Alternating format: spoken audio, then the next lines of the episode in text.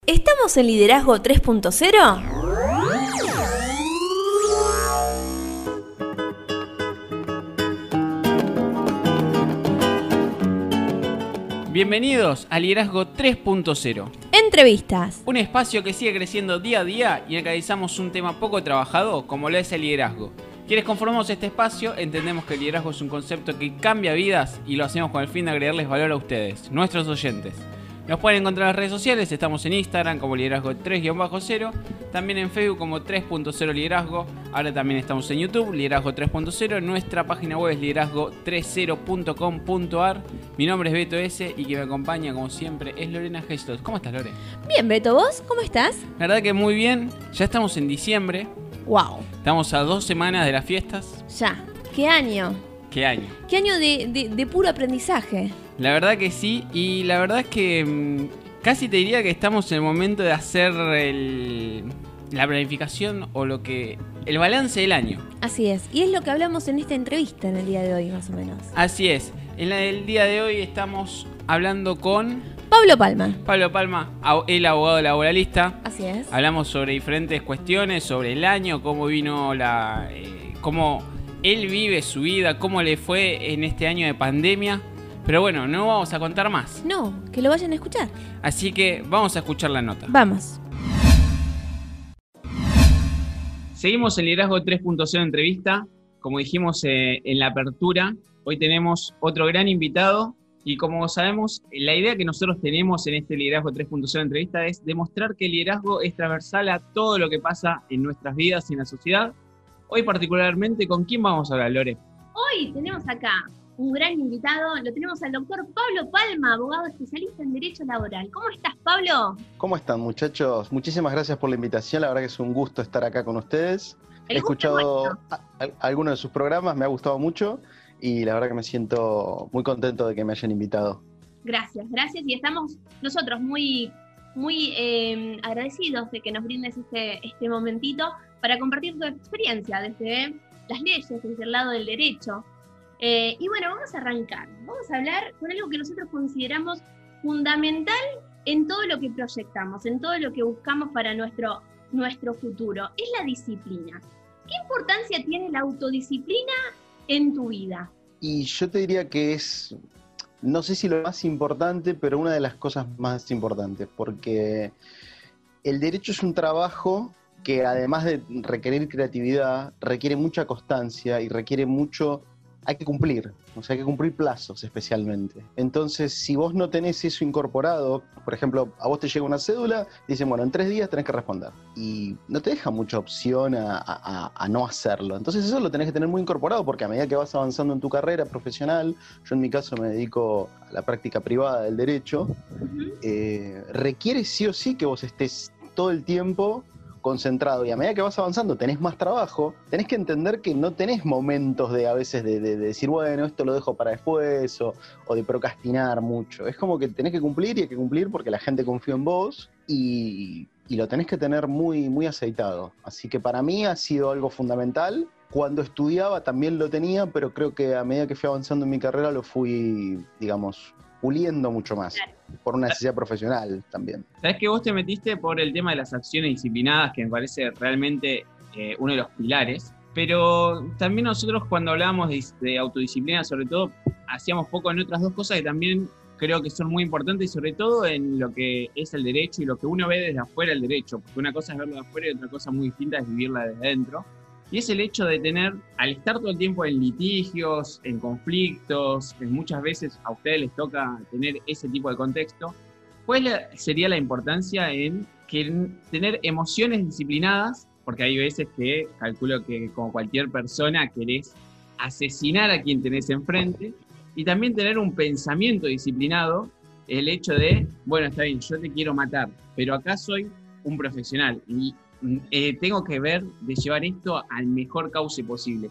¿Qué, qué dificultad ves en esto y qué importancia vos crees que tiene esto para cualquier profesional? Mira, en mi caso yo tengo un dicho que, que aplico mucho que es el que se enoja pierde. Vos podés tener, como vos decís, situaciones en las cuales vos ves que claramente la otra parte está tomando una postura o una posición irracional.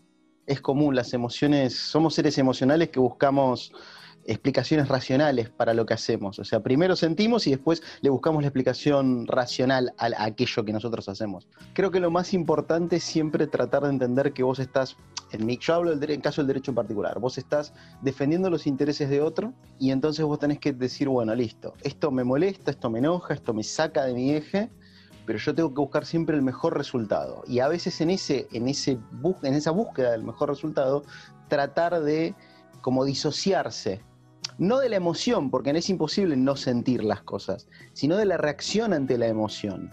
Y eso también te lo da, especialmente por lo menos a mí, los años de trabajo. Creo que cuando recién empecé me enojaba mucho más y tal vez no reaccionaba de la forma que tenía que reaccionar y con los años me fui dando cuenta que eso era perjudicial. No por el hecho de no sentirlo, porque uno sé, si yo me sigo enojando, pero he aprendido que la mejor forma a veces es decir, bueno, ¿qué es lo mejor que puedo hacer a pesar de estar enojado? O sea, tomar ese segundo de más. En términos futboleros es como un delantero que está dentro del área y se toma el segundo de más y ahí hace una diferencia. Y ese segundo de más muchísimas veces es simplemente una respiración, es simplemente decir, bueno, no voy a reaccionar, porque a veces también hay gente que vos ves que te está buscando. Eso también es muy común. En más en un mundo de conflicto como es el derecho, hay gente que vos ves que te busca, que vos ves que te está pinchando para, para buscar tu reacción. Y vos tenés que ser más inteligente que eso.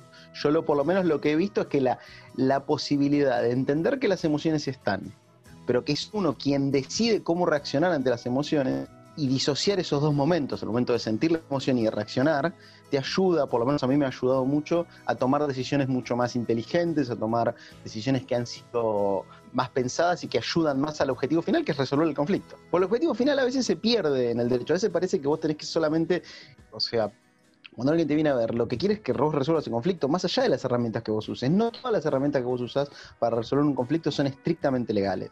Obviamente las herramientas legales son las que priman, pero en general muchas veces las herramientas que vos usas tienen más que ver con esto, tienen más que ver con entender qué es lo que el otro quiere, entender qué es lo que, qué es lo que necesita, porque a veces la gente viene buscando venganza, no viene buscando una resolución del problema. Entonces vos tenés que encauzar eso de una manera para decirle, no, mira, la venganza no te va a servir. Es mejor si podés dejar estas emociones que tenés de lado y entender cuáles son las mejores soluciones a tu problema en particular. No sé si respondí exactamente qué es lo que ustedes me preguntaron, pero es por lo menos lo que yo entiendo. siempre compartimos en este espacio de que todo lo que es el liderazgo y nuestras acciones son un proceso de aprendizaje continuo. Y dentro de ese proceso de, aprendizaje continuo encontramos esta autogestión de las emociones, de las cosas que nos pueden surgir y cómo nosotros vamos descubriendo ese propio opcionar ante esas situaciones que por ahí nos pueden alterar, nos pueden, no sé, poner tristes, nos pueden enojar y demás. Esa, esa autogestión de, de las emociones hiciste referencia a vos recién. Pero se me venía también a la mente en esto de que se te presentan diferentes contextos, ¿no? Ante cada caso hay un contexto diferente. ¿Cómo estableces vos las prioridades, tanto en esa resolución de, problemas como en las otras acciones que tenés vos en tu vida? ¿Cómo estableces las prioridades, tanto laborales, personales, porque somos un conjunto, ¿no? Sí, sí, sí, sí. Y es, un tema complejo. Yo trabajo por mi cuenta, así que muchas veces los límites de, lo que tengo no tengo que hacer, de las horas a las que tengo que responder, de los momentos en los cuales tengo que trabajar o no, son, son complejos. Creo que lo principal que he aprendido es que si, que, digamos, yo si quiero estar en un momento y no estar pendiente de otras cosas, lo que tengo que hacer es sacar la distracción. Por ejemplo, yo saqué todas las notificaciones de mi celular. Claro. Algo que hice porque era imposible si no. Porque si no, siempre que vos estás haciendo algo o estás con alguien, inclusive trabajando, eh, siempre es como que el mundo te está buscando para distraerte. Y a veces es, complejo mantener la concentración en lo que estás haciendo, sea lo que sea. Y después trato de asignar horas del día, porque me pareció la forma más eficiente, digamos, bueno, trabajo 8, 9, 10 horas como máximo, y después trato de hacer otras cosas. Trato también de buscar actividades con días y horarios específicos, decir, bueno, voy a ver a mi familia los fines de semana, voy a salir con mis amigos tales días, voy a hacer otras actividades que no tengan que ver exclusivamente con el trabajo. Digo con el trabajo porque en sí es o sea, para mí, el balance es ese, el balance es mi trabajo y a lo que me dedico con casi todo lo demás, porque es a lo que más tiempo dedico realmente en la semana y, en, los momentos que tengo en general. Y buscar el, el balance entre las dos cosas es complejo. Uno tiene que saber cuál es la fórmula que más le funciona. No hay, yo creo que no hay una. Hay obviamente que muchas formas que te dicen, bueno, no sé, 80-20 o la, o la que vos elijas. Pero en lo personal, trato de asignarle momentos y trato de dejar el celular. Por ejemplo, trato de dejar el celular. Claro. Es un- el celular es un- una La esclavitud mayor permanente. distracción de todos. Pero la mayor distracción siempre, siempre, porque siempre tiene algo para, para, para darte, por decir de alguna forma. O hay un mail, o hay un mensaje, o algo así. Entonces, cuando quiero estar en un lugar y quiero olvidarme un rato, agarro el celular, lo pongo en una mochila y me olvido. Recién mencionaste la ley 80-20, que es la ley de Pareto, nosotros la hemos trabajado muchísimo en este espacio, que con esto de la pandemia se, como que Pareto quedó chiquito y como que se debe estar revolcando en donde esté, porque la realidad es que es muy difícil hoy cumplir con ese 80-20. Y antes de irnos de las prioridades, quería que hagamos algún análisis un poquito más profundo en cuanto a cómo las prioridades nunca se quedan en el mismo lugar. Nosotros creemos que todo el tiempo las prioridades son dinámicas y el ejemplo más claro que nosotros dimos eh, cuando hablábamos de prioridades en nuestro podcast era, yo puedo estar trabajando y me suena el celular con un amigo que necesita algo puntual de urgencia. Entonces ya dejé de lado mi prioridad, que es estar trabajando y pongo algo, algo más por delante, que es el agregarle valor o ayudar a un tercero que, que esté necesitando. Y también eh, la otra cara que nosotros eh, analizamos sobre las prioridades es que muchas veces tenemos tantas cosas por hacer que las demasiadas prioridades nos terminan paralizando. Y me imagino, no sé, Sí. yo hablo de una boda laboralista, me imagino a una persona que tiene un montón de casos que seguir, que para cada uno de esos clientes el caso más importante es el de ellos, y vos decís, ¿qué, eh, qué pongo como prioridad? ¿Cuál es el estatus que pongo como prioridad y cómo hago para que todo eso no me paralice? Porque me imagino un montón de gente diciendo, bueno, ahora atende mi caso, no, ahora atende el mío, no atende el mío. Y me lo imagino como un gran embudo, como cuando el señor Burns parece que está enfermo y le quieren pasar, y que el señor Burns dice, soy indestructible. Me imagino todo eso, todas las prioridades de esa manera, y la pregunta es, ¿cómo vos crees que es la mejor manera de poder trabajarlas y que no te paralicen? Es una buena pregunta. Mira, yo te cuento cuál es mi método de gestión. En general tengo, digamos, el método de gestión más que, que más utilizo es lo que tiene plazo, en general es lo que trato de resolver primero, porque es lo que no me deja tampoco mucha opción, por lo menos en mi trabajo. Después, eh, y después dedico gran parte del día a los clientes nuevos y la otra parte del día a los clientes que ya tengo y a los casos que ya tengo. Trato de ser equitativo con todos, porque me pasa eso. Después, eh, dependiendo, dependiendo de en qué momento esté cada caso, hay casos que necesitan una atención más en el momento y hay casos que no. Hay casos que están en la justicia, están en cierta etapa del proceso que, digamos, no requieren la atención momentánea, porque aunque estuvieran mi atención en ese momento, tampoco es que yo pueda hacer mucho, porque dependen de otras personas, pericias o cosas de ese estilo. Y hay casos que sí requieren, por ejemplo, estoy negociando un acuerdo con alguien y requiere que yo esté en ese momento particular eh, haciendo foco en ese caso. Por lo cual es muy dinámico, o sea, en mi caso no hay un método que yo aplico. Hay cosas que yo ya entiendo que, requieren una pelea, como la que te dije de, los plazos, y hay otras que las voy moviendo en relación a lo que, a lo que van necesitando. Y después con la gente y, manejar la ansiedad, que es un tema muy, muy difícil, porque es difícil para el que no está metido en este mundo entender cómo puede ser que, vos lees, si vos lees la ley, todos los plazos tienen que ser, en un año debería salir un juicio. Y vas a la realidad, la realidad es que no es así. Entonces transmitir eso a las personas y que puedan controlar su ansiedad y entender, mira, a veces esto va a llevar más tiempo del que la ley dice que debería llevar, es, tam- es un trabajo en sí, porque es un trabajo de moderación de expectativas del otro. Y de explicarle y de tratar de realmente que entiendan cuál es el proceso. A veces a mí me pasa con la gente que una de las mejores formas para que me entiendan es venir conmigo a tribunales y te vas a dar cuenta cómo es la realidad de esto. Hay una diferencia muy grande entre que yo te explique y diga, mira, hay filas interminables, hay poco personal, los procesos son muy burocráticos en muchos sentidos, a que vos lo veas. Y en general me pasa con gente que está muy ansiosa, yo puedo venir. Y cuando lo ven, esa ansiedad se calma porque es como que lo entienden. A veces el entendimiento de las cosas ayuda, a mí me ayuda mucho, a que la gente se ponga más en mi lugar y diga, bueno, está bien, no es que no está haciendo las cosas, sino que a veces hay situaciones que están fuera de mi control. Y creo que eso más o menos responde tu pregunta. A veces pues, son, son como muy, muy complejas las preguntas, entonces trato de responderla de la forma más... No, súper claro. Sencilla posible. vivenciar eh, por ahí el, el, laburo de, otra persona eh, te, hace poner momentáneamente en los zapatos del otro y comprenderlo. Claramente, sí. Pero bueno, ahora me quiero meter en otra de las, de, las características fundamentales que nosotros tenemos en cuanto al liderazgo y en las proyecciones personales, que es la construcción de la confianza. Y Beto tiene siempre un ejemplo. Sí, nosotros la confianza la explicamos. Creo que la primera pregunta que podríamos hacerte es nosotros entendemos que vos trabajás con otros colegas en el mismo estudio, ¿no? Sí. Perfecto. Entonces, Así es, sí trabajo. Poniendo esto en contexto, nosotros decimos que la confianza, la manera más gráfica de nosotros que tenemos para graficarla es intentando llevarlo al mundo del derecho, llega un cliente nuevo a tu estudio y quiere que lo atiendas. Del momento que quiere que lo atiendas, esa persona vos te dio una moneda que vos guardas en tu bolsillo. Y ahí es donde nosotros explicamos que la confianza se construye de la siguiente manera. Cada vez de que la, ese cliente o esa persona siente que vos estás tomando una decisión acertada, ya sea porque le respondiste un mensaje, un llamado, le hiciste algún escrito en tiempo y forma como vos le dijiste y demás, esa persona va a empezar a darte más monedas que se van a significar de que vos vas ganando confianza. Y va a llegar un momento de que esa persona no te va, quizás no te va a estar tan encima o no te va a repreguntar muchas cosas porque va a confiar en tu palabra.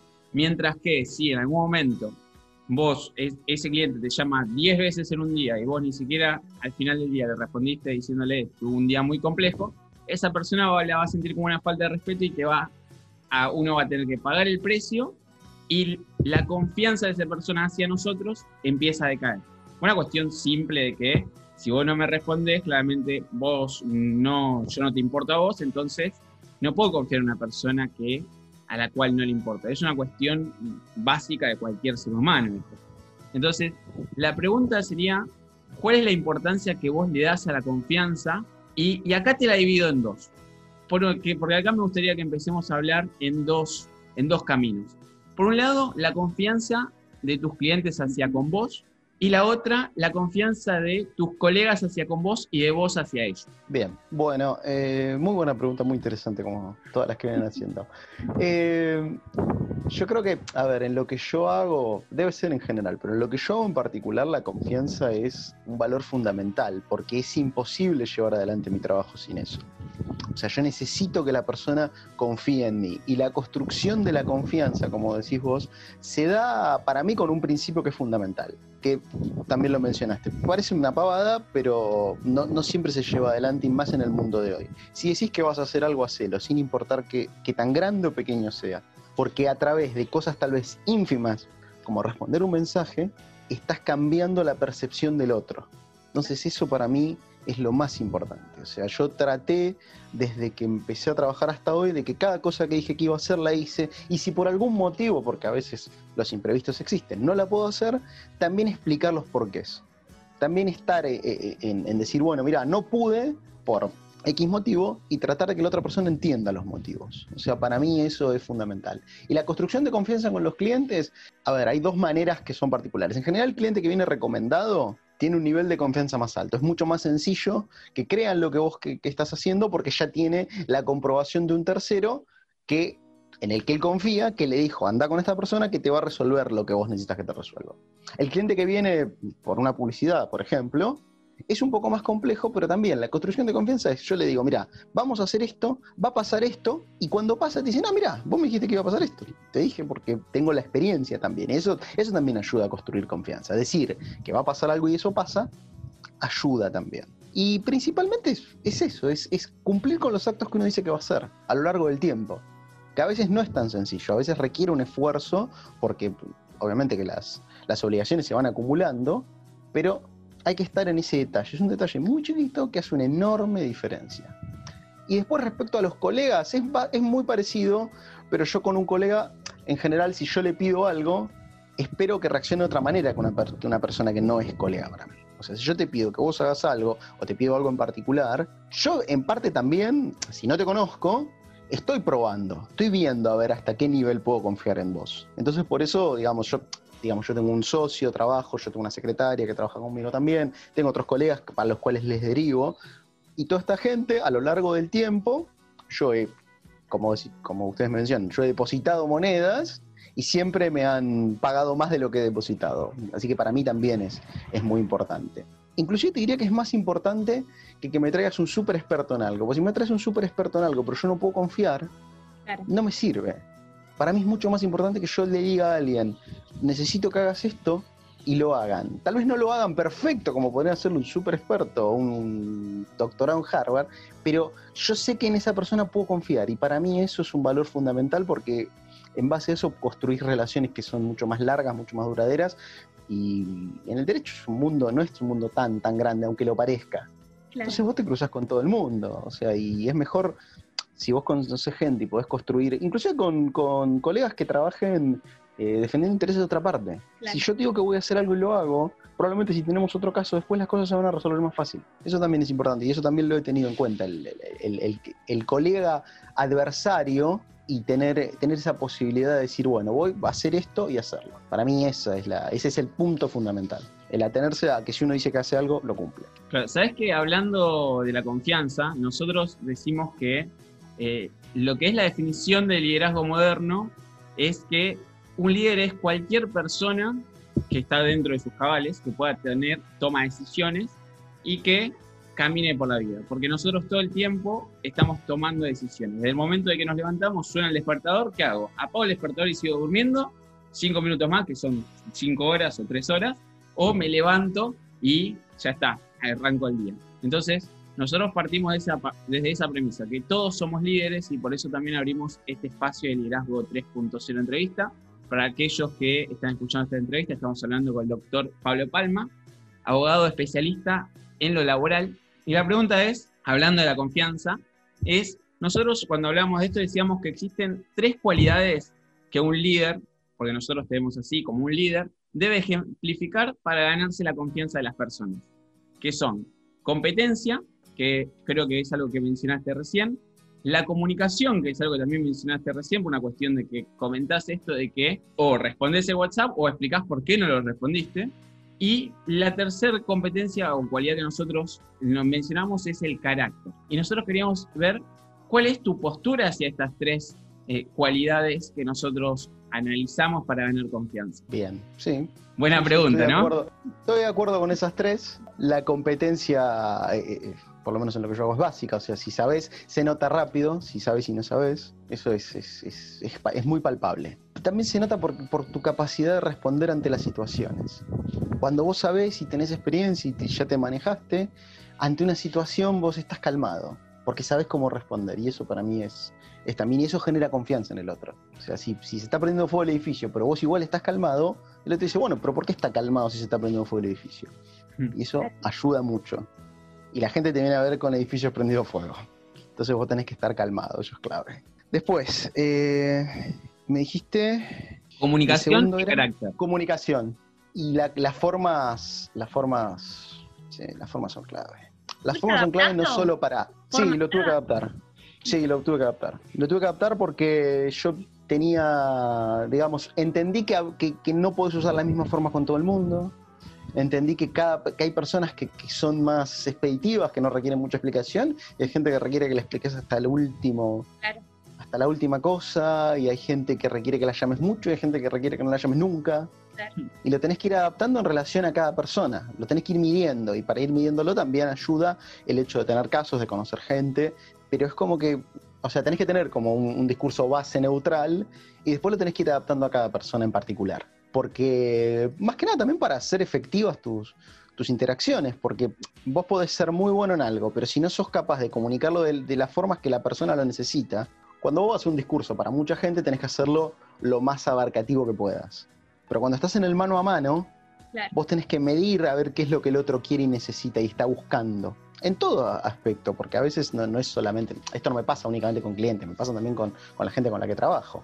Tienen expectativas, tienen ideas, tienen formas de entender distintas y a veces vos tenés que dar un mensaje eh, que, requiera ser entendido y tenés que entender qué es lo que ellos necesitan para que entender ese mensaje. Y, parte, y parte de- del buen liderazgo, considero yo, es tener la capacidad de entender esto, de entender que vos no siempre tus formas o la forma que vos preferirías es la necesaria. A veces hay que adaptarlo para que el otro lo entienda mejor. Porque al fin y al cabo el objetivo termina siendo ese, termina siendo comunicar algo para que esa comunicación sea efectiva. Y eso requiere que uno se vaya adaptando lo, me- lo mejor que pueda a lo que el otro necesita. Y por último, carácter, me dijiste. Y carácter es clave. Carácter es clave porque siempre vas a tener situaciones que te superen. Las tenés. ¿Lo no fuiste modelando también bueno. a través Sí. de tu experiencia? Sí, mucho. Mucho porque, eh, pri- principalmente con el enojo. El enojo es como, si otro día escuché algo que me pareció genial, que el enojo es como, como algo picante. Claro. Si le pones un poco, puede servirte para empujarte y salir de ciertas situaciones. Pero si todo, si todo lo ves con eso, es como que, o sea, si, si, te, si te pasás, es como que absorbe todo. Y la gente lo único que va a ver es eso. Entonces hay que, hay que moderarlo. Hay que moderarlo, hay que aprender a, mantener la calma. Tengo, tengo mis momentos. Ahora ya no tanto. Cuando, era, cuando recién arranqué, sí, me, me agarraba unas broncas.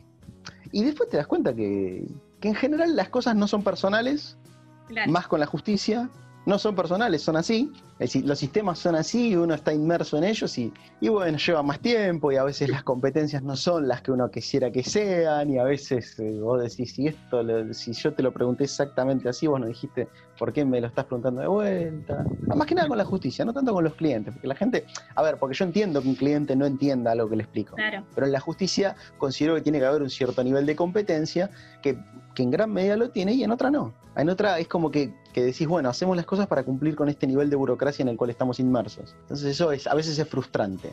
Pero cuando uno entiende que es parte de- del juego, que es parte del sistema, aprendes a, relajarte más y aprendes a fluir con eso y, y te ayuda más. Porque decís, bueno, listo, esto es así. ¿Qué podemos hacer? ¿Qué, dentro de mis posibilidades, ¿qué puedo hacer yo? Y bueno, voy a hacer todo lo que pueda dentro de lo que yo puedo hacer. Y también con la gente, porque a veces la gente eh, requiere más de lo que, de lo que, digamos, de lo que su caso puede dar, o sea, te requiere mucho, o requiere que vos le des una solución a todos los aspectos que el caso tiene, y muchos de, de los aspectos que tienen los casos, especialmente en derecho laboral, que es algo muy cercano, vos estás, vos pasás mucho más tiempo en general con gente del trabajo que con tu familia. Claro. Entonces, cuando tuviste una mala relación durante muchos años, no es solo plata lo que venís a buscar. Es una reparación del tipo emocional. Y, yo, y es difícil darte una reparación del tipo emocional. ¿entendés? No, no va por ese lado lo que yo hago. Entonces, también en bajarle esas expectativas a la gente y, y- y tener la tranquilidad para explicarle, eso requirió también que uno moldee su carácter. Me pregunto, ¿no? ¿Qué importancia tiene el trabajar con otros? El trabajar en equipo, en tu lugar, esto, donde jugás mucho con las emociones y por ahí tener a otro par que te comprenda en algún punto, porque por ahí la familia no llega a comprender del todo lo que sucede en tu trabajo. Entonces, ¿qué importancia tiene este de tener un hombro que te escuche y que más o menos comprenda lo que vos le estás diciendo? ¿Qué importancia tiene? Y te agrego una cosita más, no solo que te comprenda, sino que muchas veces que tenga esa capacidad de complementarte y que sepa cuándo escucharte y cuándo necesitas su opinión. Porque hay veces que simplemente uno necesita descargarse y no me interesa lo que vos tengas para decir, escúchame, punto. Claro, Eh, yo sé que está mal que esté enojado, pero escúchame porque necesito sacarlo y en 10 minutos tengo otro cliente. ¿Cuál es la importancia de eso? Y para mí es, para mí tener socios, tener gente cercana que trabaje con vos es clave. Si vos querés llegar con otra, otra frase que me, que me resuena en base a esto que me dicen, si vos querés, si vos querés llegar más rápido a un lugar, anda solo, pero si querés llegar más lejos, anda acompañado. Si vos querés crecer en cualquier ámbito que vos quieras estar, necesitas gente alrededor que te esté brindando su opinión, que te esté brindando su ayuda, porque siempre sos limitado.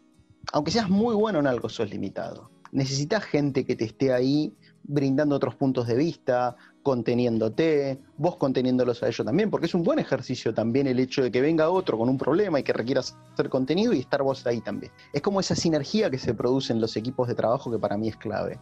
Porque además, eh, la idea de tener un equipo es que las partes conformen más que, eh, o sea, que, que las partes conformen más que cada una por separado. O sea, que el todo sea mayor que la suma de las partes. Y eso para mí es clave. Porque uno hace cosas que pensó que no podía hacer con gente en la cual confía, con la cual construye relaciones y que generan una, digamos, una, una sinergia positiva. Para mí es clave porque cada, yo, creo, yo creo que he hecho muchas más cosas en mi carrera gracias a tener gente adecuada alrededor mío, que me ha potenciado, que me ha permitido crecer, en todo sentido. Es, eh, o sea, para mí, una de las, para mí una de las cosas fundamentales es si vos querés hacer algo, busca gente que te ayude a hacerlo.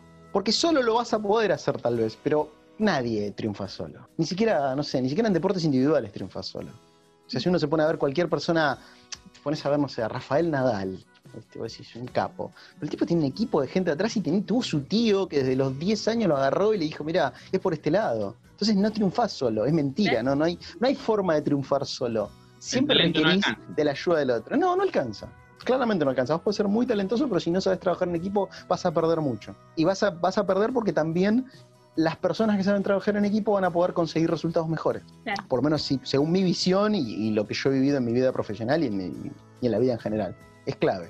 Es clave. Aprender a trabajar en equipo me parece que es una habilidad que todos deberíamos cultivar. Sabes que tocaste un punto que nosotros teníamos punteado para hablar ahora, porque nos queríamos meter, eh, estamos hablando con Pablo Palma, abogado laboralista, y la realidad es que ya vimos, empezamos hablando de lo que es disciplina y autodisciplina, nos metimos con lo que eran las prioridades, hablamos de confianza, el, el último eje que nosotros queríamos tocar con Pablo es eh, las relaciones, que es un poco lo que estamos hablando ahora, y recién mencionaste uno de los puntos que nosotros teníamos marcado, que era la importancia del resultado de la conexión en el lugar de trabajo, que es algo muy importante.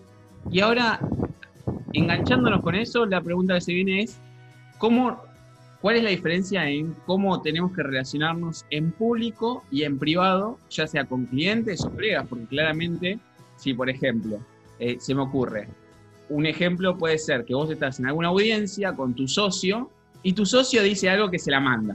O sea, que puede hacer, que puede pasar. Él tiene un impulso, se la manda, y vos adelante de- del juez y de la otra parte no lo vas a mandar. Es tu socio y vamos, vamos a intentar re- reparar esto.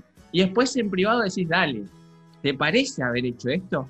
¿Cómo manejás vos eso, el, el cómo te relacionás en público y en privado con las diferentes eh, personas que te rodean? Bien. Es inte- interesante la, la, la, la- el- el- la forma, porque cuando me haces la pregunta me quedo pensando en, en cómo va a ser la respuesta. Eh, mirá, esto es como, voy a decirlo también en términos futboleros, los, los trapitos se lavan en casa.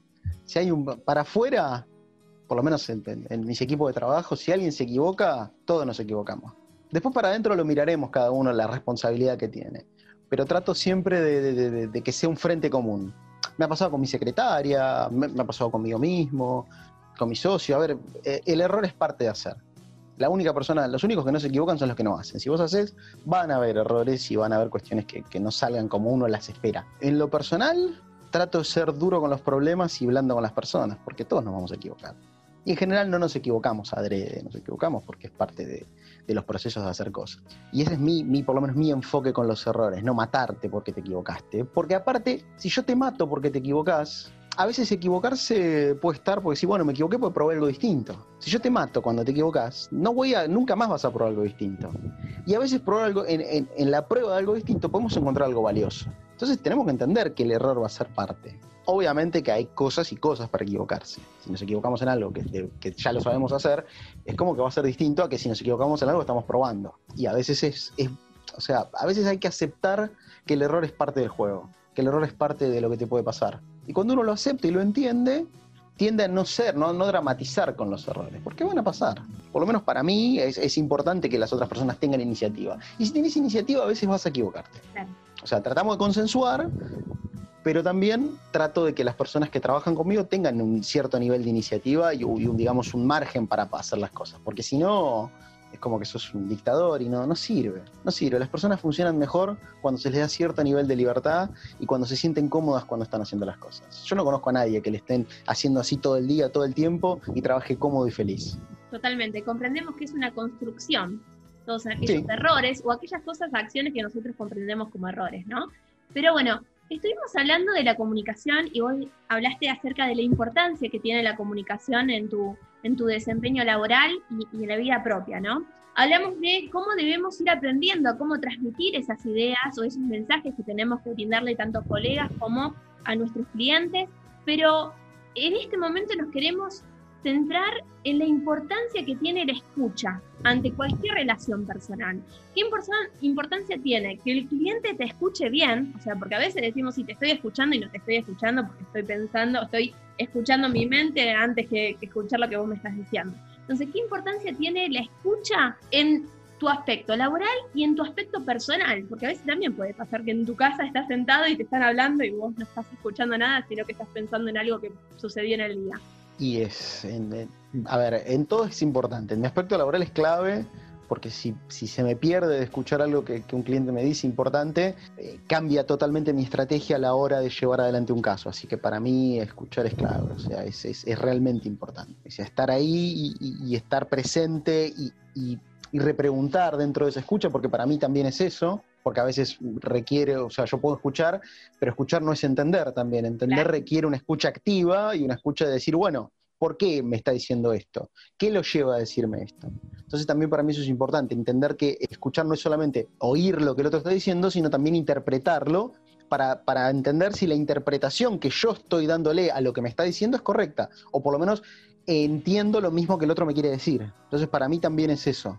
O sea, para mí escuchar tiene que ver con, esto, con la capacidad de interpretar lo que el otro, el mensaje que el otro quiere darme. Y para eso, la repregunta, el decir o el pedir aclaración sobre lo que me está diciendo es muy importante. O sea, si yo, yo hablo con alguien un rato largo, le digo un montón de cosas y no me repregunta nada, yo probablemente al final voy a parar y le voy a decir, ¿qué entendiste? Se lo voy a preguntar yo directamente, porque sí, porque, porque en general la comunicación, por más claro que trate de ser, siempre tiene, digamos, interferencia, siempre tiene cosas que no son exactamente como yo las quise decir. Es el Entonces, para mí es importante eso.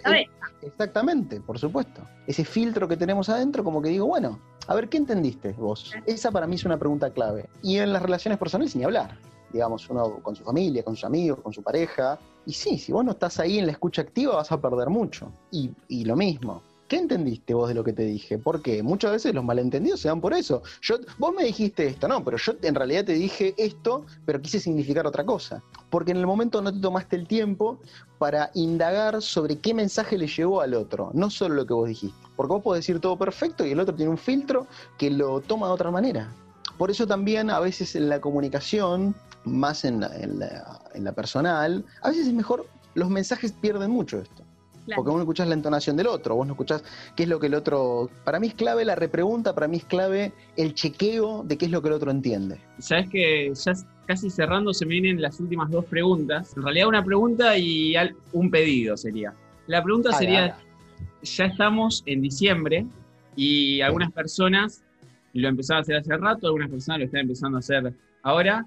¿Cuál es tu balance de este año tan particular que tuvo de todo? Es un año raro para mí. Mira, eh, hasta al principio del año, yo empecé el año muy bien, empecé el año muy arriba, después empezó todo esto de la pandemia muy fuerte y la verdad es que el año fue difícil. Y, la verdad que ahora, a este momento, te diría que el balance del año ha sido positivo. Porque esta situación, primero que nos obligó a todos, a mí en particular, como creo que nos pasó a todos, a adaptarnos muy rápidamente, porque no te dio la posibilidad de decir, no, bueno, hago, no, no, esto hay que adaptarse, adaptarse, o, y sobrevivir requiere adaptación, y, me, y recordé que puedo, porque a veces yo estaba en un lugar muy cómodo, y, que te obliguen a salir de ese lugar cómodo, y que te obliguen a, tomar decisiones rápidas, y que te obliguen a decir, bueno, listo, esto hay que hacerlo de otra forma, y hay que hacerlo rápidamente, me, me gustó, a pesar de que el proceso no fue tan agradable, por supuesto que no. Pero eh, eso me gustó. Después, eh, los cambios que implementé en su momento, te diría de mayo para acá, al principio costaron, pero hoy estoy viendo buenos resultados sobre eso, especialmente en mi trabajo.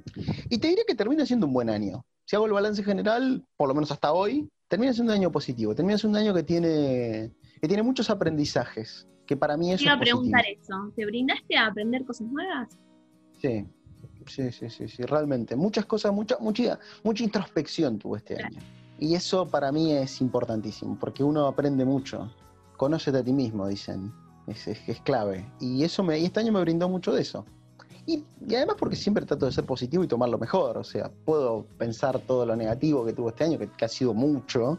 Pero la verdad es que al final, viéndolo así, digo, bueno, no, fue bueno tuvo sus cosas difíciles, pero nos adaptamos y seguimos acá en la lucha. Así que la verdad que sí, para mí, sé, que para todos no habrá sido igual, sé que mucha gente habrá perdido seres queridos, sé que mucha gente la habrá pasado muy mal por toda esta situación laboral y todo. En mi caso tuve la suerte de hacer algo que me pude adaptar rápidamente y seguir adelante, cosa que, que- que no es menor. Y, y además esa adaptación no solo fue desde el punto de vista laboral, sino también desde el punto de vista emocional, porque hubo que aprender a, lidiar con, todas las situaciones que se dieron. Eh, nosotros siempre decimos que somos eternos aprendices y que nuestra idea es ser mejor mañana de lo que somos hoy y pasado de lo que seremos mañana. Y todo el tiempo crecer un poco más, aunque sea en algún aspecto, y dar un paso más adelante. Y, mm, la realidad es que se me viene la pregunta es, ¿qué esperás del año que viene? Porque planificar no te puedo pedir una planificación porque, no sé, pasa otra catástrofe y chau planificación. Claro, se viene Godzilla. Claro, viene Godzilla y chau, pla- chau 2021. Pero, ¿qué esperás del 2021? ¿Qué espero del 2021? espero poder salir más de mi casa. Eso, eso es- creo que es el punto número uno que espero. Espero que puedan encontrar una solución a este problema que nos aqueja a todos y podamos volver a ciertos niveles de normalidad. Eso realmente lo espero. Especialmente porque yo tengo familia de, de gente grande y Claro. que la, la han, la han pasado mucho peor que yo. Han estado mucho más encerrados y la verdad que espero eso. Y espero poder seguir creciendo, poder seguir aprendiendo. Creo que, este, que, creo que eso es, es lo principal de este año para mí. El, el enorme aprendizaje que me ha dejado sobre mis propias capacidades, sobre mi propia capacidad de adaptación ante momentos difíciles. Y eso me pone contento. Decir, bueno, mira, te pusimos a prueba cuando vos no lo esperabas por ningún, de, de ninguna manera y saliste airoso. Eso a mí me, eso te da fortaleza, porque si vos decís, te puse a prueba cuando no lo esperabas y saliste airoso, te da confianza en vos mismo y en tus propias capacidades para, adaptarte y, subsistir. Y lo que más espero es eso, es que, que las cosas puedan volver a cierto nivel de normalidad, que nos permitan tener una vida un poco más normal. Es, veces es humilde lo que pido, no pido nada más, con eso estamos. Y ahora sí, el pedido. Eh, nosotros en Liderazgo 3.0 siempre decimos que nuestro objetivo es agregarle valor a las personas. Nosotros creemos que el liderazgo es un concepto que realmente cambia vidas cuando las personas entienden que eh, depende de ellos tomar las decisiones de qué es lo que quieren en sus vidas y hacia dónde quieren ir y logran conocer de dónde vinieron para entender quiénes son hoy y elegir hacia dónde van a querer ir ellos en un futuro. Creo que realmente podemos lograr ese cambio. Y la pregunta, o mejor dicho, el pedido que se me viene a la mente es el mismo pedido que le pido a todos nuestros entrevistados, que es que le dejes algún mensaje a tus colegas, a los chicos que están estudiando para ser de- para eh, están estudiando derecho para algún día ser abogados, a tus clientes, a los oyentes de liderazgo 3.0, a todos tus conocidos y a todas las personas que eh, vos creas que puedas alentar y quizás con alguna palabra agregarle valor. ¡Fa! Un montón. Mira, lo que se me viene a la cabeza son dos cosas en particular. Lo primero, hagan lo que elijan, no importa si es el derecho, si es la medicina, si es eh, cortar pasto. Háganlo con pasión. Elijan las cosas que los hagan levantarse a la mañana, porque de esa manera, sin importar el tiempo que les lleve, van a llegar mucho más lejos. Hagan las cosas con pasión. Eso me parece que es, eh, digamos, un, digamos, un, un pequeño consejo que yo, que yo le puedo dar a cualquiera en este momento, que me parece que es aplicable a todo el mundo. Y la segunda es, hagan lo que hagan, si ustedes quieren ser un, digamos, quieren tener, quieren cultivar el liderazgo, los primeros que tienen que estar en la fila para hacer aquello que le piden a los otros son ustedes. Para mí no hay otra forma de, de- de liderar que no sea ejemplificando aquello que yo quiero ver en otros en mí mismo. O sea, si yo quiero que los otros trabajen más, voy a tener que trabajar más yo. Si yo quiero que los otros estudien más, voy a tener que estudiar más yo. Y yo tengo que ser el primero de la fila para demostrar que estoy a la altura de los desafíos que le pongo a los otros y a mí mismo. Me parece a mí que, son cosas simples, ¿eh? Cosas sencillas, cosas que cualquiera puede hacer, que cuestan cero. Tener actitud para salir adelante, para querer elegir, cuesta cero. No tiene que ver con la educación, no tiene que ver de dónde vengas, tiene que ver con, lo que vos elijas. Y si vos querés tener liderazgo en lo que sea, en cualquier ámbito de tu vida, tenés que ser el primero que tiene que estar ahí adelante de todos sos vos. Así que esos son los dos pequeños consejos que le puedo dejar a cualquiera y espero que le puedan servir y le puedan inspirar. A Creo que con eso, cosas. Lore, podemos cerrar. Sí, bueno, primero agradecerte. Gracias, No, por favor, gracias porque a ustedes. consideramos que cada uno que nosotros, cada persona que pasa por acá y comparte su historia, nos brinda un aprendizaje a cada uno de nosotros que lo- los estamos escuchando. Y creo que vos, al igual que yo, te quedaste con más preguntas que respuestas, porque tu cara tras cada respuesta que hicimos generaba, no sé, más preguntas. Pero bueno, esa es la idea también. Yo creo que si nos quedamos con más preguntas que respuestas ante cada episodio que tenemos, es, es algo genial porque nos invita a pensar.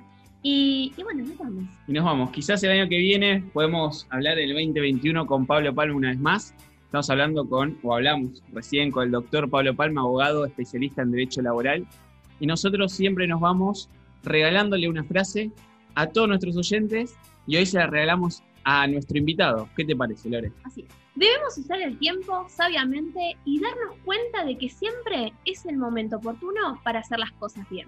Nelson Mandela.